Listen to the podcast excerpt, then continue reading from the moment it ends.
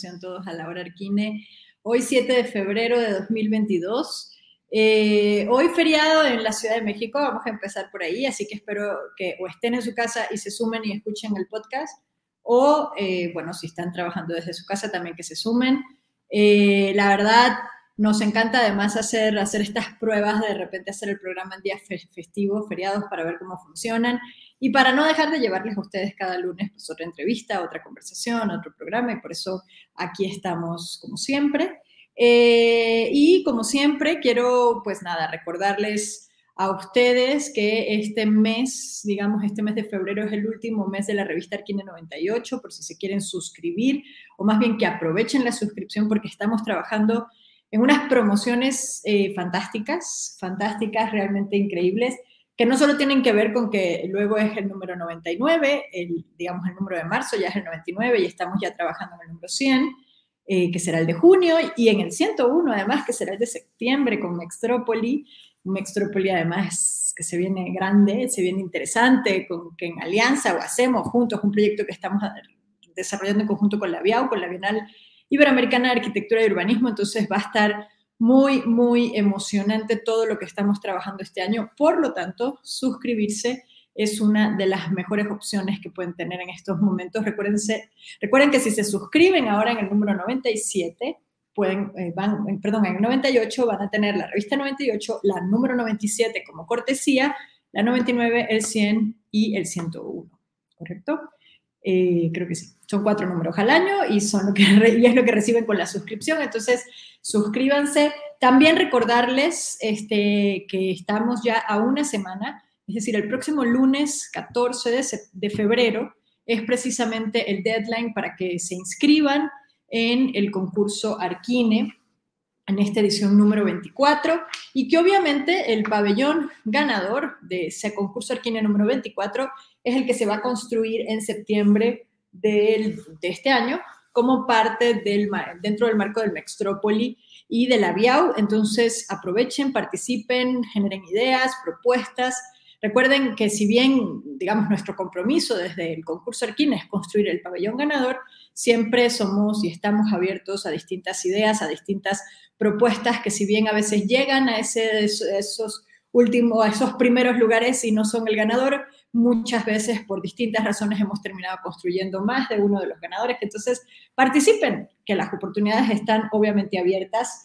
Eh, como les decía, el 14 de febrero es el deadline de inscripción eh, y tienen para entregar unos días más, este, hasta el 24 de febrero es el límite para enviar sus propuestas, entonces todavía les quedan varios días para trabajar en esa propuesta, así que inscríbanse. De hecho, hoy vamos a estar conversando con Elena Tudela, que em, es una de las cinco miembros del jurado que vamos a tener el día 3 de marzo se reúne el jurado. Les recuerdo, los miembros del jurado es Ricardo eh, Catrón, de, de, Azócar Catrón, los ganadores del concurso Arquine anterior, que nos parece importante además sumar al ganador del concurso anterior para que ya le saben, que ya saben como los pros, los contras eh, de hacerlo. Además, este, Azócar Catrón tiene muchísima experiencia en Chile con la construcción de este tipo de proyectos de arquitecturas efímeras, de pabellones, por lo cual creo que van a sumar muchísimo dentro del jurado. También tenemos a Ana Puyaner, eh, pues grandísima arquitecta de Barcelona, estar en Barcelona y en Nueva York, da clases en Nueva York actualmente y entre otras cosas ha hecho, bueno, distintas museografías, arquitecturas, proyectos de vivienda colectiva interesantísimos, pero tiene muchísima experiencia también en todo lo que tiene que ver con los temas museográficos y de instalaciones y creo que va a sumar muchísimo en este concurso. Rosana Montiel, arquitecta mexicana, querida amiga, Consejo Editorial de Arquina, la hemos tenido aquí eh, recientemente y además recuerdo que está actualmente en el Colegio San Ildefonso su exposición que inauguramos en septiembre del año pasado dentro del marco de Mextrópoli, Actos en Blanco, eh, perdón, Blanco en tres actos, si no la han ido a ver, eh, pues tienen que ir porque de veras es una exposición fantástica como todo su trabajo pero vale muchísimo la pena. Entonces, ahora que viene la Semana del Arte y todas estas cosas y que hay mucha gente en la Ciudad de México, les recuerdo que pasen a darse una vuelta por el Colegio San Ildefonso a ver Blanco en tres actos de Rosana Montiel, quien va a ser también jurado del, concurso Arquina número 24. Eh, también vamos a tener como parte del jurado a Javier Peña Ibáñez, quien es director de Concéntrico, este festival que también tiene abiertas sus inscripciones, eh, que, vive, que activa la ciudad de Logroño en, España a través precisamente de la construcción de diferentes piezas e instalaciones en el espacio público, un poco como, digamos, en, un sentido muy similar a lo que hacemos en Metrópoli, a escalas muy distintas, etcétera. Pero bueno, es también un proyecto muy interesante y Javier tiene muchísima experiencia en este sentido, lo cual va a estar padrísimo. Y por supuesto, mi invitada del día de hoy, que es Elena Tudela, quien es licenciada en arquitectura por la Facultad de Arquitectura de la UNAM, con una maestría en arquitectura eh, y diseño urbano de la Escuela de la Universidad de Harvard. También es candidata a doctorado de arquitectura en la Facultad de Arquitectura de la UNAM, profesora del Departamento de em, de Urbanismo Ambiental de la Facultad de Arquitectura, tutora del programa de posgrado de Ciencias de la Sustentabilidad en la UNAM. Eh, Elena recientemente eh, fue, bueno, recientemente, pero ya, digamos, pasó, fue seleccionada o fue curadora o fue parte del equipo curatorial, mejor dicho, del Pabellón de México en la Bienal de Arquitectura de Venecia de 2020, que terminó siendo en 2021.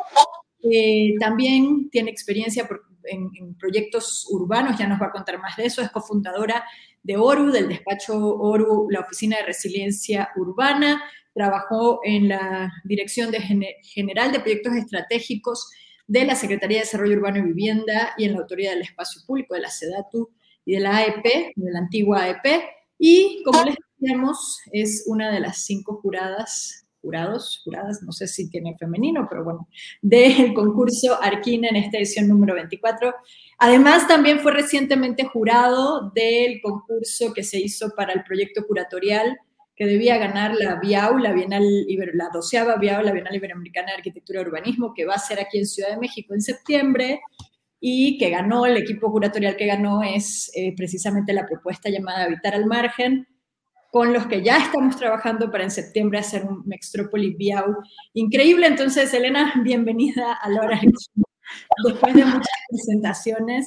Eh, pero bueno, bienvenida a este espacio y a que nos cuentes un poco más de tu trabajo, de tus intereses y un poco, eh, como, si quieres empezamos, como te decía, por el principio. Eh, bueno, no sé si ese es el principio, esa sería otra, otra, otra cosa, pero por entender que es ORU, Oficina de Resiliencia Urbana, que es tu, tu despacho, ¿no? Sí, muchas gracias Andrea y Arquine por la, por la invitación. Es siempre un gusto estar aquí con ustedes platicando eh, pues de todos estos temas que, que, a mí me apasionan mucho, eh, que tienen que ver con lo que sucede en la ciudad, como lo que hace Mextrópoli y lo que va a hacer el pabellón, ¿no? Entonces, eh, bueno, pues ese es parte del enfoque que tenemos desde la Oficina de Resiliencia Urbana. La Oficina de Resiliencia Urbana surge, eh, surge a partir de la maestría en la que eh, Víctor Rico, Adriana Chávez y yo, eh, pues nos juntamos al terminar la maestría, cada uno viniendo de una universidad distinta en México, y pues nos, nos interesaba muchísimo explorar este nuevo este nuevo concepto de resiliencia, ¿no? Eh, que mm, todavía no estaba tan trillado cuando empezamos, claro, ahora empieza a ser como, como estas palabras, ¿no? Empieza a ser el greenwashing, eh, el efecto greenwashing eh, que le sucedió a sostenibilidad o a sustentabilidad también, pero que bueno, justo cuando más los necesitamos es cuando más desaparece su, su significado o más se diluye, ¿no? Entonces, pues ahí es cuando empezamos a inventar esta, esta práctica, en realidad lo que buscábamos era un tipo de práctica que veíamos que no existía y nos interesaba explorar. Eh, volvemos a México y pues es ahí donde, claro, al principio pues no es fácil abrir ninguna práctica, entonces yo empecé a dar clases en la, en la UNAM, en la Facultad de Arquitectura. Eh, eh, Adriana se incorporó a la Agencia de Resiliencia, posteriormente al BID, Víctor estuvo colaborando en la Autoridad del Espacio Público, en fin, como que fuimos creciendo poco a poco hasta que decidimos pues ya llevar a cabo el proyecto de lleno. Y bueno, pues lo que somos es una oficina de diseño urbano que se especializa en paisajes como infraestructuras, en, proyectos de resiliencia y de, de, proyectos sensibles al clima, también particularmente un énfasis en espacio público y colectividad, ¿no? Eh, con un, con un enfoque de integración urbano-ambiental, ¿no? Veíamos que básicamente si te dedicabas al urbano, pues no sabías de nada ambiental y viceversa. Entonces, lo que encontramos, bueno, más bien buscábamos ese, explorar ese nicho, ¿no? Que yo pues ya llevo también tiempo atrás y, también en la facultad de, arquitectura y a través de, ahora que soy parte del Sistema Nacional de Creadores, pues también estoy explorándolo desde ahí y que tiene que ver con esta, como la, como estas líneas o estos campos entre disciplinas eh, y que pues es donde quizás es territorio muy eh, dinámico y, frágil, pero muy fértil también, ¿no? En ideas y creemos que por ahí pueden salir pues nuevos proyectos que sí aborden los problemas y desafíos más importantes hoy, ¿no? Sí, Elena, entrando un poco o sea, tú has tenido como la oportunidad de trabajar en el sector público, digamos, este, también en la academia, eh, das clases y has estado dando clases casi que, entiendo que desde que regresaste, por lo que decías, eh, y también pues deciden cómo abordar estos temas de proyecto desde el punto de vista del territorio, por decirlo así, o del impacto del proyecto en la ciudad. ¿Hasta qué punto realmente hay ese, existe ese vínculo, más allá de, tu caso personal, pero ¿cómo lees tú ese vínculo que puede o que debería de haber, si es que lo hay o no lo hay, entre academia, pues agentes públicos, que finalmente son los que en gran medida construyen o tienen la responsabilidad para bien o para no también de hacer la ciudad o de manejar estas escalas, y la academia. O sea, cuando se enseña arquitectura, ¿qué tanto realmente estamos conscientes o somos conscientes desde la academia de esos impactos o de esos o de proyectos o del manejar proyectos de esas escalas o con ese tipo de variables que no son, digamos, las quizás las tradicionales que se suelen entender cuando hablas de arquitectura para bien o para mal, creo que para mal, piensas en un proyecto arquitectónico, en edificio, ¿no? Y no en todo lo que pasa en el entorno. Claro, pues yo creo que es, es algo, es algo muy, en mi opinión, es muy latinoamericano. Es una, es una manera de entender la academia que no siempre es así en otros países, ¿no? Eh, y que tiene que ver con la necesidad de que la academia cubra un vacío que no se da en la iniciativa privada, por ejemplo, ¿no? Entonces, pues muchos de los proyectos que hemos desarrollado desde academia vienen incluso de solicitudes públicas. Entonces, de alguna manera, y sobre todo la UNAM, pero no creo que sea la única, lo digo porque es desde donde yo opero. Eh, sin embargo, creo que es una característica mucho más amplia, em, en donde la academia sí juega un papel importante en la vida, la vida justo de carácter público, ¿no? Entonces, y bueno, particularmente la UNAM porque pues se paga con, con impuestos de todas y todos, entonces pues necesariamente tiene que responder a, lo, que pide eh, pues la nación, ¿no? En teoría es así, la Universidad de la Nación es el, es el lema. Entonces, eh, hay una presión por hacerlo y yo siempre he tenido un interés de tener un pie en la academia y un pie en la práctica. Y pues eso tiene sus ventajas y sus desventajas, ¿no? Porque al final es difícil llevar una buena vida académica y una buena vida en la práctica, pero creo que hay algo que aportan una a la otra eh, que, se vuelve muy, muy rico, ¿no? Y muy importante. Y creo que ahora los alumnos lo están, lo están empezando a buscar cada vez más. En mi opinión, hay pocas oportunidades de trabajo para este tipo de, proyectos que tú mencionabas, como de hacer algo en un lote, eh, donde solo te preocupas por de ahí al final de tu banqueta y a los límites de tu predio, eso pues cada vez está más en extinción, ¿no? Entonces, y las oportunidades del otro lado son infinitas. Em, entonces, eso está generando mucho interés en la gente joven, por suerte, y hace que haya, eh, y que además son, son, son trabajos que no están inventados todavía, ¿no? O sea, hay que construir esa, Em, cuando nosotros inventamos Oru de alguna manera o lo fundamos, em, no teníamos un modelo a seguir y creo que cada vez hay más prácticas que van modificándose, se van adaptando o se van juntando con otras o se van colectivizando, cosa que antes pues no, no sucedía, ¿no? Y creo que eso le da mucha vida. Sí, un poco volviendo a eso que decías ahorita, pues cómo acceder o sea, si fueras tú una joven estudiante en los últimos años de cualquier universidad de México o de cualquier ciudad latinoamericana que nos está escuchando, ¿cómo acceder a estos proyectos, como decías, que se piensan por fuera del lote, ¿no? Más allá de los límites del lote, eh, independientemente del proyecto. O sea, ¿cómo, ¿cómo llego a eso si igual mi universidad no está conectada necesariamente con un gobierno que es el cliente? Este, ¿qué, qué tengo que hacer, no? ¿O qué sugieres? Igual no tienes yo creo que, sí, no, yo creo que hay muchos caminos, hay muchísimos caminos porque eh, justo los problemas a los que estamos enfrentándonos eh, lo exigen.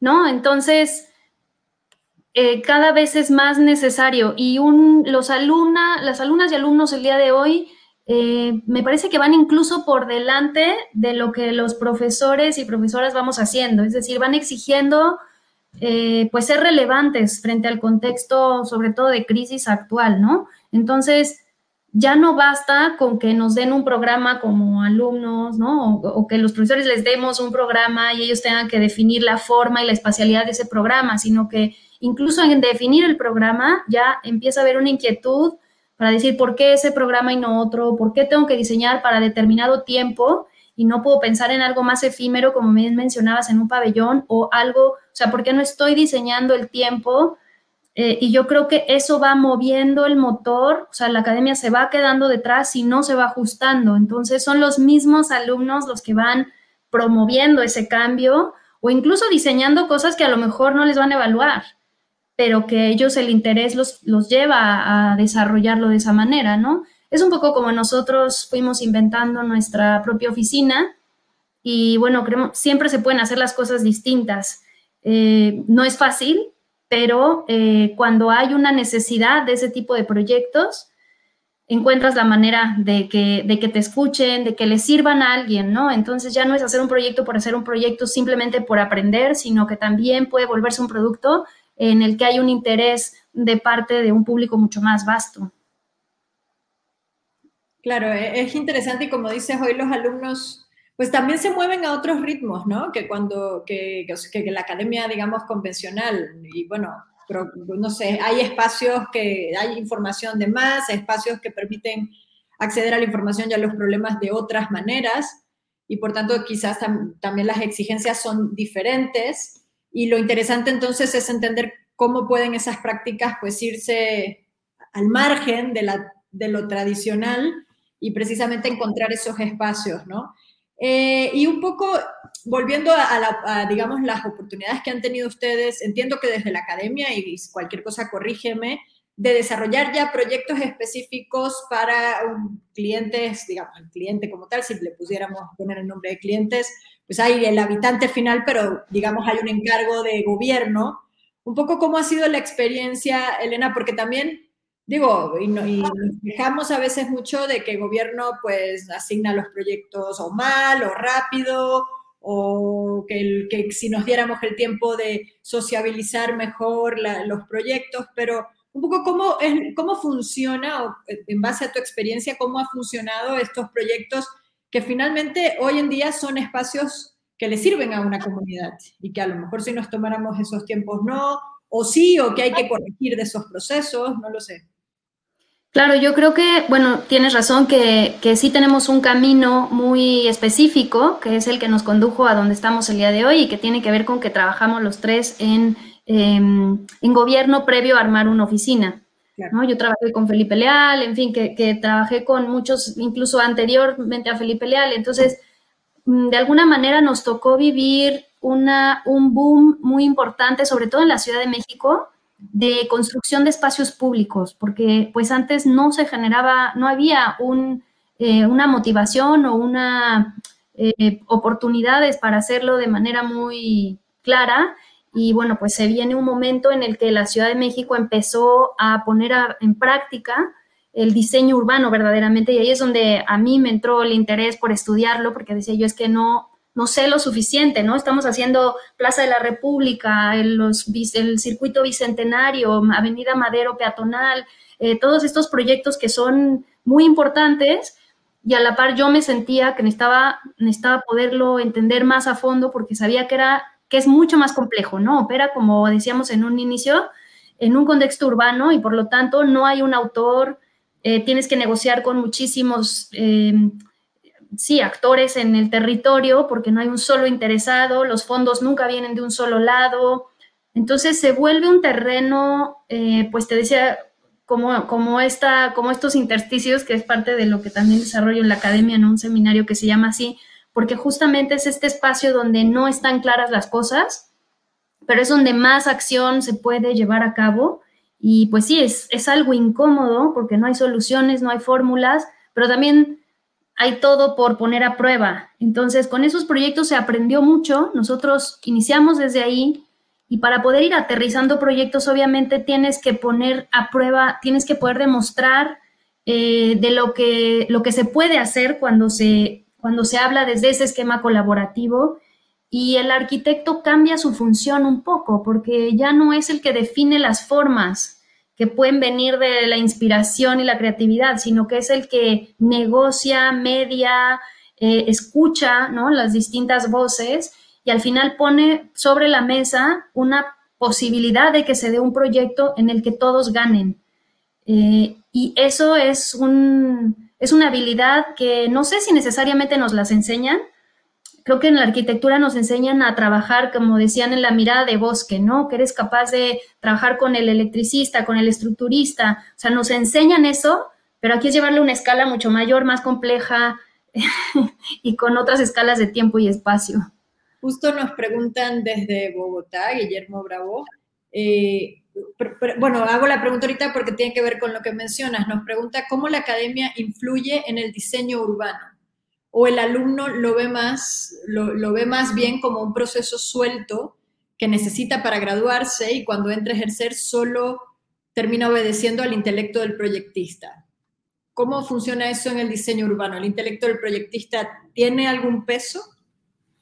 Yo creo que lo tiene, pero no de la misma manera, eh, justamente porque lo que se busca es una, es una inteligencia colectiva no es lo que uno impone, no es la agenda que trae el arquitecto, sino que, claro, el arquitecto puede traer una agenda, pero es una más dentro de un, de un cúmulo de intereses y de necesidades. Entonces, pasas de ser alguien que dice cómo hacer las cosas a ser alguien que escucha, que facilita y que pone una solución que, que puede ser una de varias, ¿no? Entonces, cambia mucho la manera, además le dan, eh, cuando tratas con temas ambientales, que es lo que te decía en un principio, no solamente son los actores urbanos, sino los que no tienen voz literal, ¿no? No es una voz eh, que puedes escuchar literalmente, cómo le das la voz a un área de conservación, cómo le das la voz a una especie o incluso a comunidades que no conoces o que no, que no son accesibles. Entonces, em, se vuelve un acto de mediación eh, que requiere mucha información e investigación y por lo tanto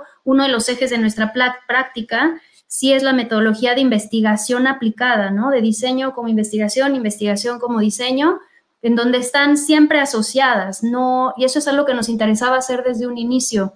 Eh, no es primero investigo y a ver qué puedo hacer y luego creo, sino que la creación está inclusive en qué investigo, cómo investigo y a quiénes estoy integrando en este proyecto, ¿no? Empieza desde esa pregunta, ¿para quién estoy haciendo este proyecto? Y nunca es un solo actor, ¿no? O sea, ni un beneficio comercial nada más.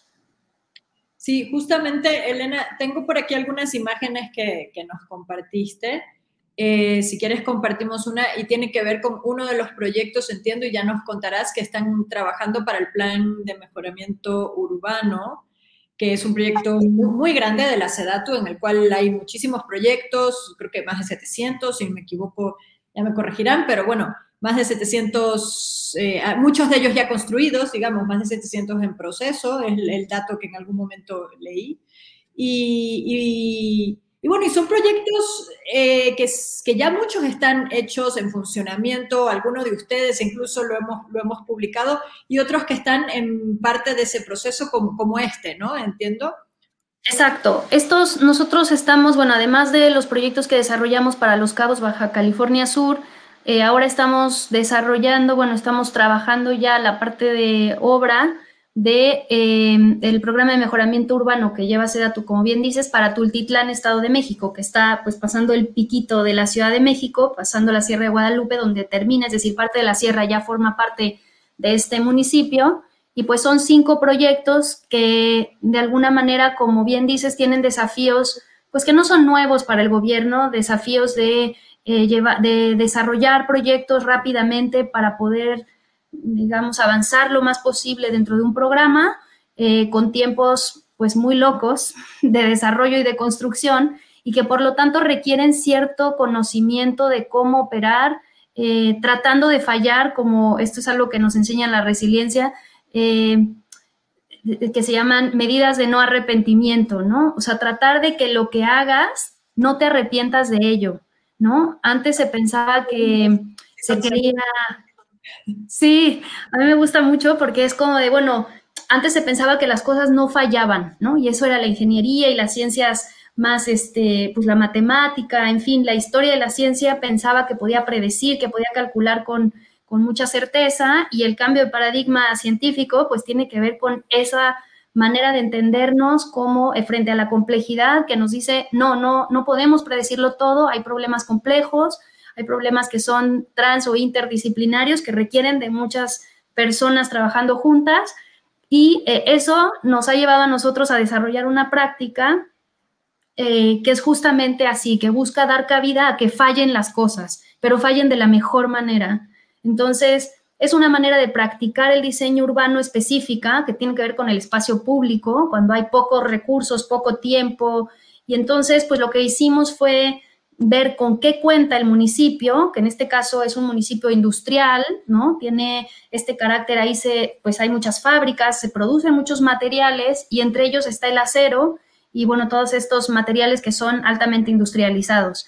Entonces, lo que hicimos fue decir, bueno, pues la cercanía con ese tipo de materiales es total, es total, absoluta, están dentro del municipio, es muy fácil la construcción en acero, es decir, es ágil para los tiempos que nos piden y de alguna manera pues puede proveer estos grandes espacios que, se piden como parte de eh, las negociaciones que se tienen entre Sedatu y los municipios, ¿no? Las necesidades municipales.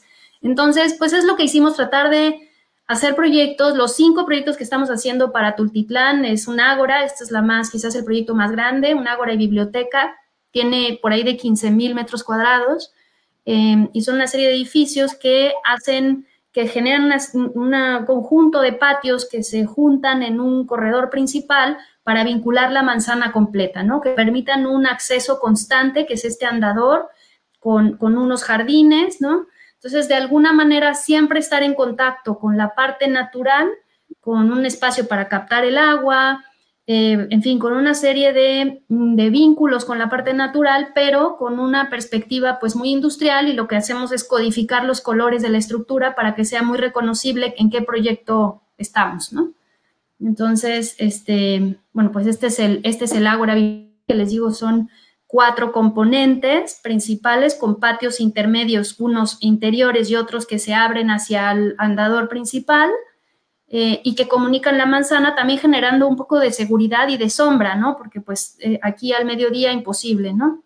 Y aquí está, esta es la parte mitad de la manzana y cómo, eh, bueno, pues vamos un poco jugando con este esquema para también vincular con los equipamientos, el equipamiento que ya existe en la zona, que es un URIS, un centro de rehabilitación, en la clínica de la mujer, una escuela. Entonces, pues teníamos que generar un proyecto conector. Eh, esto es un proyecto que conecta esos otros equipamientos de espacios públicos y de uso colectivo, ¿no? Entiendo, ¿no? Así es, que ya existen, entonces no podíamos hacer algo cerrado, sino que había que abrirse lo máximo y generar la mayor cantidad de espacio que mm, generara conexión, tejido conector. Y este es el proceso de obra en el que se encuentran actualmente. Que esto, auditorio. ¿Cuándo, como, ¿Cuándo se prevé que estén listos? Digo, hace un ratito mencionabas precisamente los tiempos de este tipo de proyectos públicos, que siempre son los tiempos políticos. los tiempos de la arquitectura y los políticos nunca, a veces no se ponen de acuerdo, pero en este caso pues sí ha habido como, o sea, sí es importante que estén, que, sean proyectos que puedan ejecutarse rápido, entiendo, ¿no? Y que sí, se tenían que haber terminado en diciembre, fue muy difícil, hubo obviamente en pandemia, hubo, no, no se tuvieron algunos materiales, en fin, las constructoras sufrieron ahí para poderlo llevar a cabo, entonces yo eh, estamos pensando que se van a terminar en dos, tres meses. Es decir, ahora mismo están en obra gris, un poco más avanzada que estas imágenes y eh, pues tendrán dos meses máximo para poder para poderlos terminar, ¿no? Y por eso me refería que son proyectos que tienen que construirse muy ágilmente. Esta es una estación de bomberos, que también es un proyecto muy bonito porque nos ayuda a vincular con la Sierra de Guadalupe, que se ve al fondo a la derecha. Eh, básicamente se dedican a apagar fuegos de la sierra y a la vez un jardín de lluvia que vincule con el tema de agua y que se abriera a la comunidad. Ahí actual, antes del proyecto había unas canchas y unos juegos de niños. Entonces lo que hicimos fue hablar con los bomberos para ver si podían permitir que siguieran usándose de forma pública. Y eso me refería con la negociación, no es simplemente decir, pues hago la estación y ya está, y aquí pues ya que se vayan a otro parque los niños y que jueguen en otras canchas sino que logramos una negociación y entendimos las necesidades básicas de los bomberos para poder proveer este espacio, que si quieres pasar otra imagen, eh, pues se abriera, ¿no? Esa cancha la van a la prestan a la liga que jugaba en la cancha anterior y por eso tiene una escalera perimetral que además le sirve de entrenamiento a los bomberos y bueno, entonces pueden convivir un equipamiento eh, municipal con una necesidad pues de los vecinos de la zona que pues no tenían por qué desaparecer sus, eh, sus programas, ¿no? Entonces, y el jardín que está ahí afuera, pues también funge como, como un espacio para niños y que además refleja el valor del agua que pues representa la estación, ¿no? Que sería aquí exactamente el espacio central, pero a la vez pues también está un poco mm, con esta red reja, ¿no? Que lo encierra un poco, lo engloba para también definir el espacio que les corresponde a ellos, eh, pero permitiendo el uso y, y el disfrute de estos espacios por mayor cantidad de público, ¿no? Claro, porque digamos, lo que solicitaron como proyecto era la estación de bomberos, ¿correcto? Sí, así es. Entonces es ver cómo negocias y esa negociación, pues sí, no nos la pidió nadie, pero cuando la pusimos, obviamente, pues convenció y eso genera pues que la gente se sienta también más cercana al, proyecto, ¿no? Y, son proyectos que cuesta mucho de hacer la parte de, de, sensibilización y de participación social por el tiempo que se tiene, porque se necesita mucha mediación, porque ese dato pues no tendría la capacidad para esos 700 proyectos que tú dices, llevarlos a cabalidad en procesos. Entonces, la mayor cantidad de ayuda que podamos ofrecer para que eso se dé de una mejor forma, pues mejor para los proyectos y para el municipio mismo, ¿no? Eh, entonces, tratar de echar la mano de lo más que se pueda. Y bueno, aquí pues la estructura de nuevo tiene otro color, ¿no? Aquí pues es un gris específico em, y cada uno va codificándose con una serie de colores, y, pero todos dentro de este esquema de acero, eh, tabique, etcétera, ¿no? es el material de la zona porque están, digamos, relativamente cercanos. Bueno, es el mismo sector. Ya nada, están súper cerca. Entonces, eh, y un poco, pues es como uno identifica, por ahí está la Bacardí, eh, en fin, es una zona que es industrial, ¿no? Eh, pero ¿cómo la hacemos que la gente se apropie de ella, ¿no? Este es un centro cultural que pues también tiene un espacio central, un foro, eh, entonces tiene una serie de talleres y de actividades escolares. Estos son los patios, esto está en la parte de la base de la sierra, entonces pues teníamos que contener el terreno, pero también pues que se integrara la vegetación del terreno a la zona, ¿no? Y este es este conjunto que, que, estamos desarrollando y pues bueno, tratamos de que se pudieran, aunque el proyecto no lo logre incorporar, pues si un día se pueden poner los paneles solares, pues qué mejor, ¿no? Generan su propia energía y tratamos de que el agua y lluvia se capte, entonces de alguna manera pues empezar a a echar la mano, ¿no? A los proyectos que no se vuelvan, eh, como siempre decías, un proyecto que hace un predio, pues pide agua y desecha agua y quiere que alguien los gestione. Entonces, ¿cómo hacemos para revertir esa lógica y que los proyectos mismos se conviertan en esos mitigadores de, sus propias necesidades? Y este pues esa es la vida. ¿Este es otro o es Este sigue siendo. Ah, este es parte del mismo, desde la parte de arriba que se mantuvieron unos andadores para que la gente pueda seguir pues viendo, viendo, tiene la vista increíble del otro lado de nuestro valle, ¿no? Sí, sí. Aquí se ve. y aquí se alcanza. Pasando las imágenes, esta es la que sí. Sí, si quieres pasar un poco más, creo que quedan unos cuantos. Este es un mercado que se existe en el centro de la ciudad, es un mercado municipal existente que estaba en muy malas condiciones y pues lo que hicimos fue también estandarizarlos, eh, lograr que tengan para poder tener agua, eh, tener las infraestructuras básicas y los materiales pues lo más sencillos posibles que también mitiguen la luz y dejar arriba el aparente de, las áreas de guardado y todo esto porque no creemos que normalmente las ocultamos y se vuelven como estos espacios que nadie quiere ver y para nosotros era importante que el funcionamiento fuera, fuera parte del, del esquema, ¿no? Eh, entonces, bueno, la gente no es que suba, son oficinas municipales que se ven desde allí, pero de alguna manera conviven del funcionamiento y, operación del mercado. Esa es la maqueta. Sí, esta es la, la, maqueta.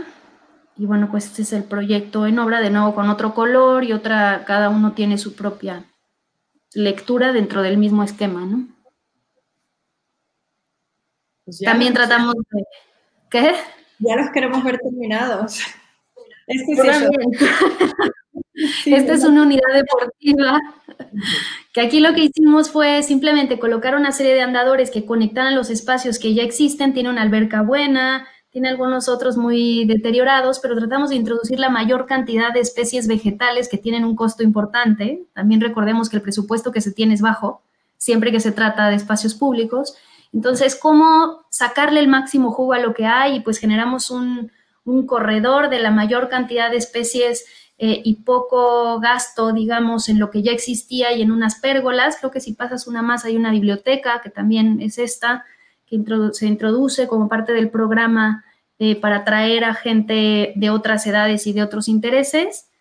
Em, y bueno, pues estas canchas que ya existían es darles una remozada y pues todo tratar de vegetarlo hacia, hacia un, como un cinturón alrededor del proyecto, ¿no?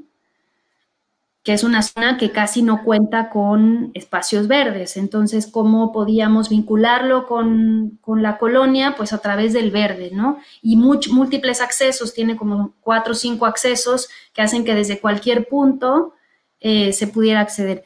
Siempre hemos peleado porque no haya rejas, y pues todavía no acabamos de lograrlo. La gente piensa muchas veces que la reja genera seguridad y bueno, pues es difícil de, debatirlo. Aquí está el proceso justo de la arborización y, del pergolado. Y pues bueno, ahí, ahí van. Ah, ahí vamos. Justo hay, una pregunta, Elena, antes de pasar como al, al otro que tenemos de Diana que, habla, dice, en tiempos de pandemia en donde se revaloró el espacio individual, ¿cómo volver a integrar la colectividad en los temas urbanos? O sea, ¿es correcto estar juntos cuando nos dijeron sana distancia, foros limitados, etcétera? ¿O cómo, cómo volver a, eso, a integrar la colectividad al urbano y lo positivo que tiene esto?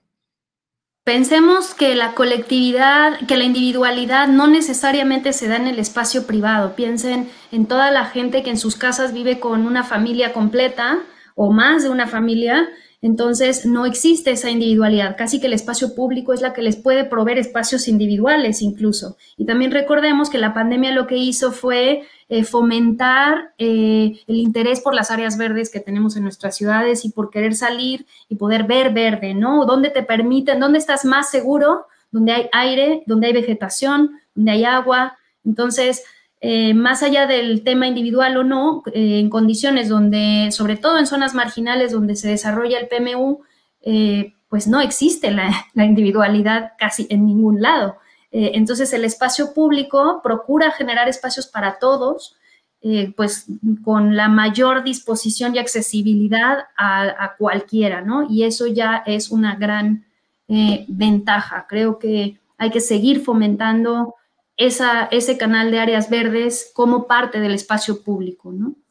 Sí, sin duda. Bueno, desde Arquina y Mextrópolis, sobre todo desde Mextrópolis, lo de vivir el espacio público, aunque en 2020 no nos dejaron y en 2021 más o menos, eh, sin duda eh, cada día más queremos volver a retomar la ciudad y entender cómo podemos vivir juntos en esa ciudad sin temor, realmente, porque creo que lo que también se construyó fue un gran temor por desconocimiento, en un principio, de que pues nos podíamos enfermar por estar cerca. Y sí, pero, también hoy en día sabemos cómo, cómo hacer para que no suceda.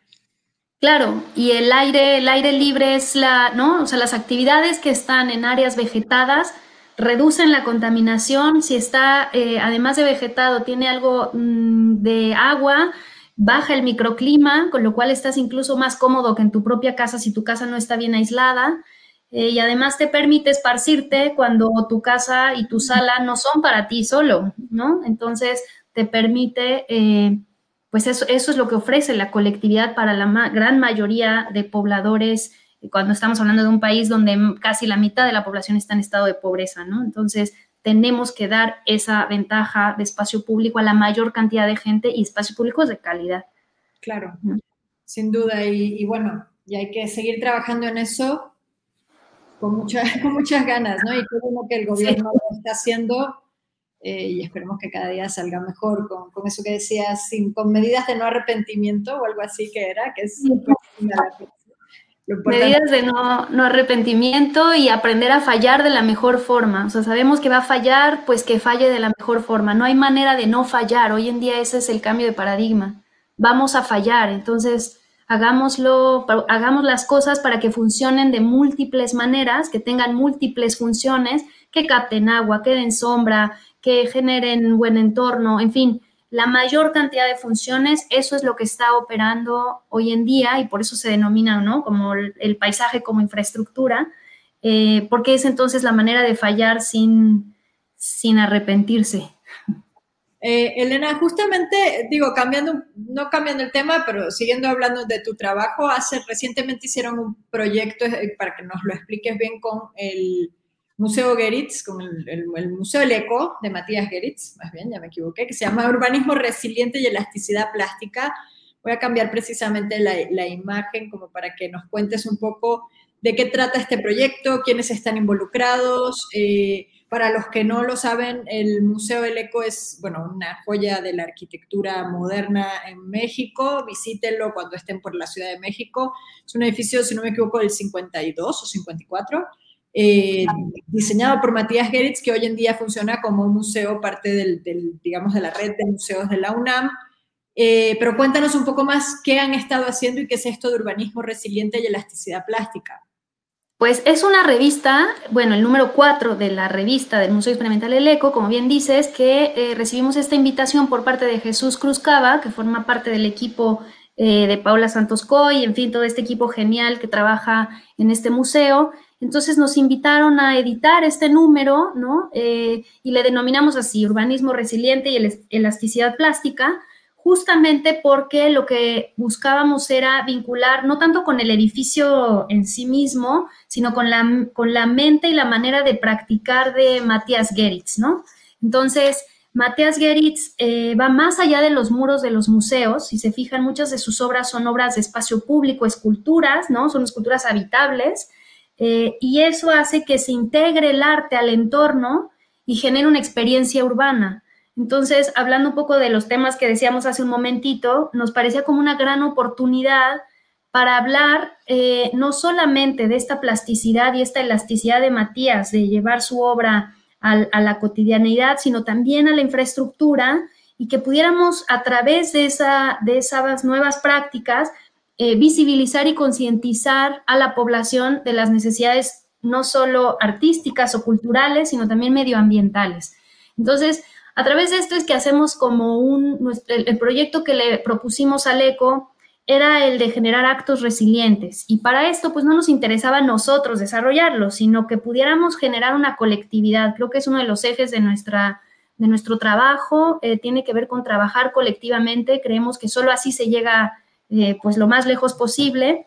Entonces hicimos una selección de eh, artistas y arquitectos que nos parecía que podían sumar partes distintas a una discusión, entre los cuales invitamos a Nate Friedman y Francisco Quiñones, que forman parte del Departamento del Distrito. Eh, también invitamos a Adriana David, invitamos a Macia Studio con Leticia Lozano y Mariana Ríos, a Ramiro Chávez, fotógrafo, y a Daniel Dau, que es arquitecto. Entonces, eh, pues lo que hicimos fue pedirles a cada uno de ellos que a través de su propio trabajo llevaran a cabo un acto resiliente, ¿no? Y, un poco entendiendo la resiliencia como esta capacidad de resistir, asimilar, recuperarse, aprender este, y subsistir choques y tensiones, manteniendo funciones básicas y fortaleciéndose ante futuros eventos, ¿no? Entonces, eh, parte, y de como si miráramos la ciudad desde los lentes de Matías Geritz, ellos qué propondrían para vincular los problemas ambientales con eh, la expresión de la cotidianidad y la relación con el cuerpo, la experiencia y la conciencia, ¿no? Eh, a través de un espacio urbano y colectivo público. Y fue súper interesante eh, porque cada uno provocó distintas reflexiones, entonces eh, cuando recibimos su material que ustedes pueden consultar en la página, la revista es una revista digital que puede acceder cualquiera a visitarla, ahí pueden ver la página arriba. Eh, está muy, muy interesante porque cada uno de ellos se muestra, si quieres pasar las siguientes, es un poco unas imágenes, ahí pueden dar clic a cada una, claro, y cada uno de ellos, aquí por ejemplo Daniel Dao eh, visita las torres, visita el periférico como haciendo alusión a las torres de de satélite, donde analiza eh, que el periférico se vuelve una infraestructura monumental y un monumento infraestructural. ¿Y qué pasa cuando lo vives con tu cuerpo? ¿Y qué relación ¿no? Eh, se va generando? Y este carácter cinético, ¿cómo, te, cómo, te, cómo se vincula con, lo táctil, con el, con el pie, con, la, con, la, con lo áptico, ¿no? Entonces está interesante. Después está el trabajo de Adriana David, que nos habla de la alimentación, precisamente de hacer milpa, que es muy bonito porque eh, justo habla de ejemplos de mutualismo, ¿no? Eh, cómo distintos organismos vivos se ponen, se coordinan, se organizan a través del proceso de hacer milpa para generar ecosistemas pues muy valiosos el día de hoy y que hoy en día hemos ido perdiendo eso, pero tenemos un vínculo con el maíz, con las semillas eh, y con el tema de la alimentación, de conocer de dónde viene nuestra alimentación y cuáles son los procesos detrás, que se vuelve un acto resiliente intentar hacer milpa en la ciudad, ¿no? Eh, después tenemos Departamento del Distrito, eh, es bien interesante porque ellos lo que tratan de hacer es conocimiento público y trabajan mucho con patrimonio y conservación, ¿no? Y la preservación, ¿qué significa el día de hoy? Preservar, pero sacarlo del ámbito académico y llevarlo a la colectividad, al metro, a los mercados. Entonces generan este medio que es a través de la palabra escrita y estos dibujos que van repartiendo y van escuchando la opinión de las personas respecto a cómo revaloramos lo que ya existe en nuestro entorno construido. Hemos derribado montones de edificios y parte de la resiliencia también tiene que ver con qué conservamos y, por, qué no es, por qué tenemos que rehacer todo y pensar que partimos de cero. ¿No? Entonces, ¿cómo colectivizamos esa información y vamos hablando de preservación desde una postura mucho más colectiva?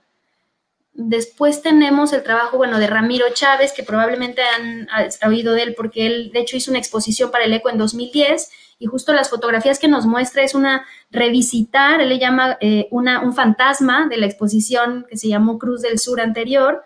Y es muy bueno porque él mantiene esta conversación, un diálogo constante entre la obra de Matías y él y opera como en la periferia de la obra de Matías, eh, modificándolo. Y justamente lo que dice es por qué rehacer un proyecto eh, eh, de, fotografía cuando lo puedo revisitar y sumar ¿no? a la reflexión. Y entonces la resiliencia también toma eh, una perspectiva que habla del pasado y lo contemporáneo y lo futuro. Y, bueno, el juego del tiempo se vuelve también un tema muy bonito. Macia Studio, que nos habla del parque de Cuitláhuac, qué pasa si lo hacemos como una especie de rompecabezas de piezas en las que cada una de ellas es una experiencia para, particularmente con un énfasis para niños en Iztapalapa, entonces, eh, pues bueno, también es este escenario de, creo que son como 150 espacios lúdicos y, la idea del juego, ¿no? del juego que Matías lo tenía llevado al espacio público, sobre todo en la zona donde casi no hay este tipo de actividad. Y después al final lo que hicimos fue hacer una serie de conversaciones ficticias que son, imaginamos lo que le diría Matías Geritz a Jane Jacobs sin que esto se hubiera dado jamás, y aunque suena algo bastante atrevido y a lo mejor hasta burdo, nos permitía imaginar posibles futuros eh, y es más como un acto creativo que investigación eh, realista, ¿no? Entonces, tomando en cuenta toda la conversación que sostuvimos, lo más rico de los actos resilientes no fue solo su acto, sino que tenemos una conversación entre todos los, todos los proyectos que ustedes pueden consultar, está, está la, mm, transcripción en la misma página Y entonces recreamos una serie de cartas como si se hubieran hablado qué se dirían, y entonces hablaban de un árbol, del roble, ¿no? Este, en fin, está basado en investigación, pero el énfasis está en otro lado. Y por otro lado, con Vittorio Gregotti, que tiene todo este trabajo que habla de la transformación del paisaje, eh, y también qué diría eh, Matías frente a los textos, frente a un texto que escribe para Architecture aujourd'hui, eh, Gregotti, él qué opinaría respecto a esos textos. Entonces en negro pueden ver en amarillito donde le van dando clic, van saliendo lo que pensamos que diría respecto al texto tan interesante que habla de cómo se coloniza la naturaleza, o sea, la ciudad a la naturaleza y la naturaleza a la ciudad. Entonces, bueno, pues y ahí está la reflexión colectiva que también, pues de a partir de ahí se construyen todos estos diálogos y, y reflexiones, ¿no? Entonces los invitamos a visitarla, creemos que tenemos que empezar a imaginar más allá eh, de lo que podemos hacer y dibujar el día de hoy. Entonces, eso no lo podemos hacer solos, necesitamos trabajar colectivamente y pues invitar a mucha gente a sumarse a estos, estas reflexiones y diálogos para imaginar ese futuro, porque si no, no, no va a llegar, las nuevas narrativas no se construyen solas, hay que, hay que articularlas, ¿no? Y hay que articularlas con, con la experiencia que se tiene. Eh, entonces, bueno, pues esa, esa fue la, que para nosotros fue una experiencia genial eh, poder editar este número, ¿no? No, está muy bien y todo esto de, es muy provocador el, imaginar estos diálogos entre estos personajes, o sea, Jacobs, Geritz, Gregotti, eh, porque también un poco te hace ponerte en el papel, ¿no? Pero en un papel eh, que quieres pensar como hace 50 años, pero realmente estás, o 70 años, pero realmente estás eh, en un hoy, ¿no? Y en unas condiciones también muy diferentes eh, de cómo se entiende la ciudad, de problemas de otro tipo que, que sé que desde, desde ORU pues se, atienden y se entienden muy bien, pues cambio climático, eso que hablabas hace un rato, pues de esa capacidad de resistir, pero también de, de, de pensar desde las infraestructuras, que, que, pues son los problemas de la ciudad de hoy y que muchas veces no somos conscientes de, de que tenemos esos problemas, ¿no? Exacto, y es como si nos pusiéramos unos lentes ficticios con lo que sabemos de Matías, para quitar esos romanticismos y decir, bueno, el qué, el qué, si pudiéramos platicar con él hoy en día, ¿qué, qué, qué le podríamos sacar? ¿Qué, ¿Qué pensamos? ¿no? Y entonces un poco salirnos de nuestra cotidianidad propia y un poco dar un paso lateral y ver por dónde estamos y qué podemos aprender de eso, ¿no? Elena, ah, bueno, habían como más saludos, más preguntas, pero bueno, creo que, que ya casi que para cerrar un poco, eh, ¿Cómo ves, eh, qué te diría, la, arquitectura que se está haciendo en México hoy en día? ¿Crees que sí somos, eh, y, me refiero no solo a, la que hacen pues los jóvenes que decías hace un rato, pues están buscando otras cosas y tal, en términos generales sí somos más conscientes de esa necesidad de interconectividad, de territorio, de, de cómo la arquitectura afecta o afectamos un entorno mayor o no, o, es como, como somos un pedacito los que vemos esos temas y seguimos trabajando con una inercia, eh, bueno, con la que venimos, ¿no? en mi opinión, y qué bueno que lo mencionas, es parte de, lo que estoy investigando para, como parte de mi proyecto de, del FONCA, del Sistema Nacional, eh, que justo se llama así, Futuros Inciertos, Atlas para una eh, Arquitectura Urbana, Em, en México, ¿no? Entonces, pensando que México es uno de los países más mm, diversos ecológicamente hablando del mundo, solo China se compara, eh, tenemos una riqueza brutal que de alguna manera sí, sí que la arquitectura trabaja con eso, pero no lo estamos haciendo todavía conscientemente o con suficiente eh, profundidad. Entonces, creo que hay todo el potencial y que hay muchas prácticas que empiezan a destacar ciertas cosas y empiezan a emerger eh, otras maneras de, trabajar, que creo que son las que yo estoy empezando a recoger a partir de entrevistas con distintos arquitectos, de, encontrar estas relaciones entre cómo nos vinculamos con la naturaleza, con nuestra naturaleza, haciendo que nuestro país es súper diverso, ¿no? Y en algunos lugares hay agua, en otros no, el tipo de suelo, pero cómo podemos vincular a la arquitectura mucho más de cerca con esa materialidad que no es solamente eh, extractivista, ¿no? Eh, sino también cómo podemos generar estos mejores vínculos con nuestro entorno. Entonces, para mí eso pues es una especie de atlas de riesgos, ¿no? Para la práctica arquitectónica, para poder ser más conscientes de lo que ya hacemos bien, fortalecerlo y también evitar eh, caer en ciertas, pues en ciertas trampas, ¿no? De que la vegetación la ponemos y ya es maravillosa porque está. Sí, eso es verde, ¿no? Entonces ya estamos. Y, no, o sea, hay que ver qué especies son, qué, qué ofrecen, qué nos permiten. Y es, y es maravilloso, ¿no? No estamos ser paisajistas. Yo no quiero quitarle ningún eh, em, vaya, los paisajistas son maravillosos, hay que trabajar con ellos, pero también entender que la arquitectura se compone también de materiales que pueden ser naturales y que el agua que pasa en sus distintas modalidades a través de un edificio pudiera formar parte del mismo edificio y que la vegetación que la conforma y la embellece también tiene funciones. Entonces, ¿cómo podemos empezar a visualizar y fortalecer esas relaciones con otras especies? Eh, ese es uno de los temas que me interesan, que le interesan a Oru y que estamos empezando a poner a prueba, pues a través de proyectos, también a través de investigaciones eh, y pues de difusión y de proyectos como este que, les comentaba del ECO, que lo que hace es permitirnos hablar de esto con más personas en un diálogo y que solo así vamos a, a, lograr avanzar juntos, ¿no? No se trata de la autoría de un proyecto, sino cómo podemos modificar la manera en que nos hemos venido desempeñando en las ciudades, ya no solo los arquitectos, los arquitectos hacemos muy poco, a veces por suerte, ¿eh? pero este, perdón que lo diga, pero, eh, pero bueno, algún día creo que vamos a lograr poner ejemplos que valga mucho la pena replicar para cualquier contexto o en distintos contextos, ¿no? Sí, no, pues Elena, quedamos súper pendientes de ese atlas de para una arquitectura urbana de futuros inciertos, nos interesa muchísimo, ya estaremos, bueno, seguimos en contacto, también de cuando terminan todas estas obras súper interesantes que se ven en, el área de Tultitlán. Eh, y, bueno, y nada, y con muchas ganas de este próximo 3 de marzo volvernos a reunir para ver esas propuestas que van a llegar al concurso Arquine, porque, porque bueno, ya hemos estado hablando con Elena, si nos están escuchando verán también cómo piensa una de las juradas del concurso, y me encanta, la verdad, me encanta que, entre esa, es, esas otras maneras de entender y ver la arquitectura y cómo impactamos los arquitectos en nuestro entorno y cómo podemos hacer las cosas de una manera diferente.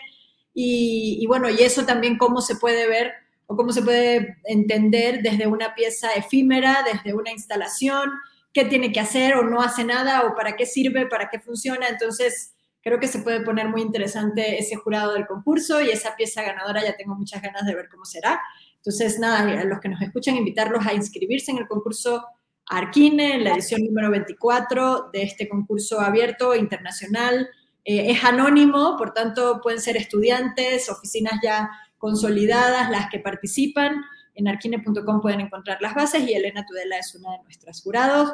Elena, ya te damos chance a que vayas a descansar, que ya es muy tarde para ti. Elena está ahorita en, en España, así que bueno, un abrazo desde México y nos estamos viendo pronto. Muchísimas gracias a todos y mucha suerte en el concurso.